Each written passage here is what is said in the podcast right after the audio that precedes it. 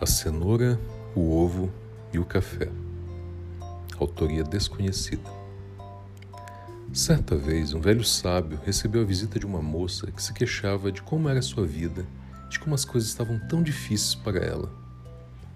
Ela já não sabia mais o que fazer e queria desistir. Estava cansada de lutar e combater. Parecia que assim que um problema estava resolvido, um outro surgia. Então, o sábio levou-a até a cozinha, encheu três panelas com água e colocou todas em fogo alto. Logo as panelas começaram a ferver. Em uma delas, colocou cenouras, em outra, ovos e na última, pó de café. Deixou que tudo fervesse sem dizer uma palavra. A moça deu um suspiro e esperou impacientemente imaginando o que ele estaria a fazer. Minutos depois, o sábio apagou o fogo, pegou as cenouras, os ovos e o café, colocando-os em recipientes separados. Virou-se para a moça e perguntou: O que você está vendo? Cenouras, ovos e café, ela respondeu. Ele a trouxe para mais perto e pediu-lhe para experimentar as cenouras. Ela obedeceu e notou que as cenouras estavam macias. Ele então pediu-lhe que pegasse os ovos e o quebrasse.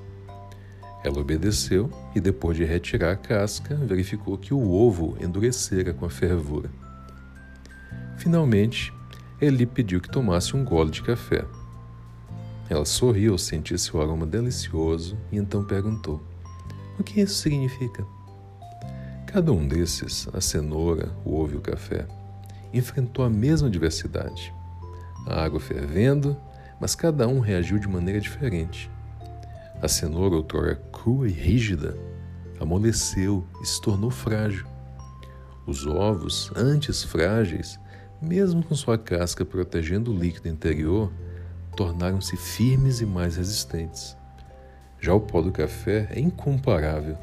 Depois que coloquei na água fervente, ele mudou a própria água Após um profundo silêncio, o sábio prosseguiu: Qual deles é você?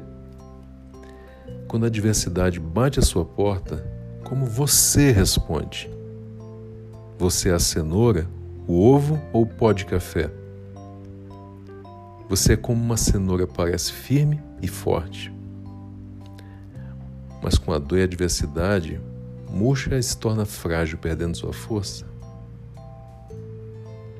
Ou será que você é como o ovo, começando maleável, mas depois de sofrer alguma pressão da vida torna-se dura? Sua casca até parece a mesma, mas por dentro você está dura. Será que você é como o pó de café?